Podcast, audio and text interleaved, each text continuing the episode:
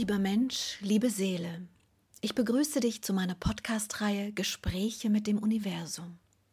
Seit einem Nahtoderlebnis habe ich die Gabe, mit den feinstofflichen Energien des Kosmos zu kommunizieren. Dies geschieht in einer Form tiefer Meditation, in der ich bestimmte Wesenheiten der jenseitigen Welt bitte, mit mir in Austausch zu treten. Als einer der ersten Jenseitskontakte zeigte sich mir mein alter Freund und Lehrer, Freund der Indianer, und es ist mir jetzt hier eine große Freude, dir nun diese Gespräche als Ergänzung zu den Büchern auf diese Art und Weise zusätzlich nahezubringen. Wir sprechen heute zum Thema Leben. Mein lieber Freund, bitte beginne und erzähle uns, was du über das Leben berichten möchtest. Das Leben ist die kosmisch entwickelte Form die Erfahrungen zu sammeln, die man ohne Körper nicht erfahren kann. Der Sinn dieser Form ist die Erfahrung des Wissens. Lieber Freund der Indianer, ich verstehe. Das Leben selbst hat ja auch harte Zeiten, bringt Leid oder besteht aus Leid. Es ist ja nicht immer nur schön zu leben, ob als Mensch oder als Tier. Man erfährt Ohnmacht, man erfährt Schmerzen. Was ist denn der Sinn dahinter? Das ist eine sehr schöne Frage, Silvia. Wenn ich dir beschreiben darf, wie sinnvoll Leiden ist, dann begreifen die Menschen, dass ihre Reise nicht vollendet ist und alles, alles, alles noch wandelbar ist und liebevoll werden kann. Dann bitte beschreibe mir, warum gibt es Leid auf der Erde und überhaupt in Körpern? Das Leiden im Leben ist die Verkörperung, im wahrsten Sinne des Wortes, eurer fehlerhaften Entscheidungen und abgetrennten Entscheidungen. Das Leiden ist überall dort, wo die Verbindung, die ihr mit eurer Seele in den Kosmos lebt, keine starke Wirkung hat. Das Leiden ist so gesehen der Maßstab für eure Verbindung. Die Menschen, die viel Leid empfinden, sind weit entfernt von der eigentlichen Fülle, die sie in ihrer Seele erfahren könnten. Die Trennung, die Entwicklung des Egos bereiten ihnen diese Empfindungen. Lieber Freund der Indianer, wir sollten vielleicht unterscheiden. Es gibt ja auch Leiden, die schmerzlich sind. Das wirklich körperliche Leiden ist. Das habe ich auch gemeint. Beides mhm. ist eines. Mhm. Die geistigen Leiden sind genauso kraftvoll wie die körperlichen Leiden. Das eine beginnt wie das andere in dieser Trennung, die ihr in euch tragt. Bitte berichte mir, was passiert mit Menschen, die ihr eigenes Leben beenden? Das ist eine sehr komplexe Sache. Ein Leben ist kosmisch eingeleitet, und wer freien Willens dieses kosmische Gesetz bricht, weiß nicht, welche Erfahrung ihn danach erwartet. Der Austritt aus diesem Leben heißt noch lange nicht das Ende dieser Leiden. Denn wer geistig erkrankt ist, hat diese Erkrankung der Energie weiter in sich. Und da die Seele ausschließlich aus den Erinnerungen der Leben weiter existiert, bleiben diese Empfindungen weiter Teil von ihr, aber dann ohne Körper. Die Menschen, die liebevoll diesen Übergang erschaffen, erleiden keine Schmerzen. Sie erleben, dass sie ihre Energie befreien, verbunden mit dem Kosmos in Liebe, aus ihren engen Formen des Körpers.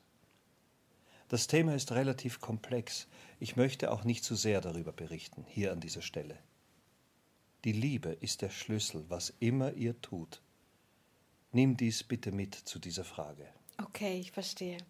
Du musst mir also erklären, nein, du möchtest mir vielleicht also erklären, dass das Leben vom Kosmos eingeleitet wird. Kannst du dazu bitte ein bisschen mehr berichten? Das Leben ist die höchste Form der kosmischen Erfahrung, das euch die Werkzeuge des Körpers schenkt und gleichzeitig eingebettet in die Resonanzen der anderen Wesen um euch, also Menschen, diese Werkzeuge einzusetzen lehrt. Dabei könnt ihr die Seele formen, doch ihr könnt auch nur das Ego formen. Das liegt letztlich bei euch selbst.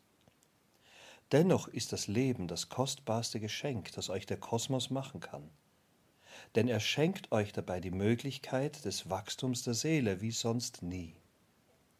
Ohne Körper ist das Wachstum nicht möglich wie in einem Körper, da hier extreme Umstände herrschen. Die Umwelt, die Familie, die eigene Freiheit, die missbraucht werden kann, Die Liebe zum Menschen, die vergehen kann. Die Erfahrung der Entfaltung in einem Körper ist wie das Wachsen einer Blume, aber in einer Form. Die Kraft erreicht ein Maß, das den Körper mitformen kann. Die Lehren der Menschen, die vielen Verbote, es gilt, diese zu brechen. Die Lüge zu leben, das Erleiden der Ohnmächte, die ihr miteinander erfahrt, das Brechen dieser wiederum. All dies und so viel mehr ist eine Palette aus vielen, vielen Möglichkeiten, die unbeschreiblich sind und letztlich alle nur dazu dienen, euch zu helfen, um euch zu entfalten. Die Schmerzen bedeuten eine Korrektur des Weges, den ihr bisher gegangen seid. Die Freiheit bedeutet die Entfaltung der Seele. All diese Komponenten sind wie Parameter sehr hilfreich, wenn man diese Reise beginnt. Doch wer entkräftet und lieblos das Leben lebt, verschenkt all diese Chancen und Möglichkeiten. Es drängt sich mir die Frage auf, was ist mit den Menschen, die morden? Ich weiß, wir haben darüber schon kurz gesprochen, aber ich möchte darauf hinaus, was mit ihnen ist, wenn sie Tiere morden, rein energetisch. Dazu haben wir tatsächlich schon etwas gesagt, aber ich tue es gerne noch einmal. Die Menschen, die morden, verstoßen gegen das Gesetz des Kosmos dass nur der Kosmos selbst das Leben beginnen und beenden darf. Dadurch reichern sie ihre fehlerhaften Taten mit viel Negativität an und müssen dies ein andermal ausgleichen. Letztlich wollen all diese Menschen nur eines, sie wollen leben. Doch Leben durch Vernichtung von Leben zu erhalten, ist nicht die Lösung. Ich weiß nicht, ob ich dich schon gefragt habe, was ist, wenn Krieg ist. In diesem Fall ist doch die lebenserhaltende Tat für einen selber gleichzeitig die Lebensvernichtung des anderen. Was würdest du denn da als Lösung mitgeben? Das ist Not, Liebes. Not ist etwas anderes, als aus freiem Willen dosiert Menschen oder Tiere zu ermorden. Mhm. Das eine hat also mit dem anderen nichts zu tun. Der Mensch also, der Not erleidet und in dieser Not Gefahr besteht, dass er sein Leben verliert, hat alle Erlaubnis des Kosmos, sein Leben zu schützen. Hm, das bringt mich zum Thema Schutz. Was ist, wenn ein Mensch sagt, er tötet ausschließlich aus Schutz? Vielleicht aus Schutz vor sich selbst, wie auch immer, aus Schutz. Dann ist er doch eigentlich geisteskrank, wenn er das tut ohne Berechtigung. Du sagst es. Der entscheidende Impuls ist nicht die freie Entscheidung, wer, wen, wann umbringt. Der entscheidende Impuls muss eine Not sein, die keine andere Wahl lässt. Das ist der Unterschied. Hm, ich verstehe. Gibt es eigentlich eine weiter bestehende Verbindung zwischen dem Menschen, der einen anderen Menschen oder ein anderes Tier umbringt?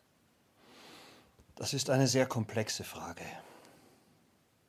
Wenn ein Mensch einen anderen Menschen umbringt, dann bedeutet dies, dass die Tat ein Ungleichgewicht in seiner Seele hervorruft. Dieses Ungleichgewicht will und muss anders ausgeglichen werden. Oft sind es andere liebevolle oder lebensfördernde Taten in einem anderen Leben. Doch manchmal sind es auch Taten, die in einer anderen Inkarnation dem gleichen Menschen widerfahren. Dann ist das eine bestehende Verbindung, die erst dann wieder gelöst wurde. Auch da kann ich leider keine pauschale Beschreibung geben, doch ist es wichtig, dass ihr wisst, dass die Verursachung von Leiden dieser Art, wenn sie lebensbedrohlich wirkt, eine Verbindung entstehen lässt, die durchaus auch noch lange bestehen wird. Daher ist das Morden nicht nur eine Trennung von diesem Menschen oder dem Tier, es ist gleichzeitig auch eine Intensivierung der Verbindung zwischen den beiden. Wow, das heißt, es ist nur eine körperliche Trennung und gleichzeitig eine feinstoffliche Intensivierung der Verbindung. Das hast du schön gesagt. Wow, ich fasse zusammen. In der Not ist es nicht wirklich der freie Wille, sondern die Gefahr oder der Schutz, die einen anders Leben vernichten lassen oder vernichten können. Und einfach mal so töten ist eine Ausgeburt von Geisteskrankheit und hat, hat letztlich schwere Folgen für die Seele und ihre weitere Entwicklung. So ist es. Möchtest du noch etwas zum Leben berichten? Die lebensfördernden, aus Liebe entstehenden Impulse sind Impulse der Seele. Alles, was ihr in euch tragt, was Liebe empfindet, wirkt letztlich lebensfördernd. Denn wie das Wasser der Blumen ist die Liebe das Wasser der Seelen. Hm, das hast du aber schön gesagt. Mich würde interessieren, weil wir gerade beim Thema Leben sind und dabei, dass der Kosmos beschließt, wann ein Leben beginnt und wann nicht. Wir haben zurzeit den Umstand auf dem Planeten, dass es so viele Menschen gibt wie noch nie zuvor. Hat das einen bestimmten Grund, dass der Kosmos erlaubt, dass jetzt zu dieser Zeit so viele Menschen auf diesem Planeten leben? Oder ist das eine ganz natürliche Entwicklung? Es ist eine ganz natürliche Entwicklung, die der Entfaltung der Seele entspricht. Wenn Menschen freie Entscheidungen treffen, die Leben fördern, dann beginnen viele Leben. Wenn also viele Menschen diese freie Entscheidung treffen, dann gibt es eben mehr Leben als vorher. Hm.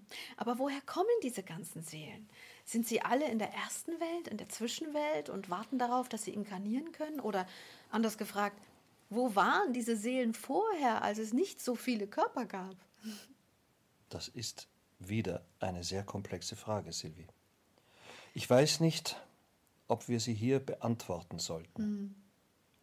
Wichtig ist dabei nur, dass die Leben alle verbunden miteinander eine Kraft bilden, die die kosmische Erlaubnis haben.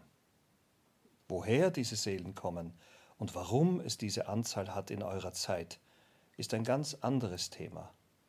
Und wenn du mich fragst, relativ unwichtig.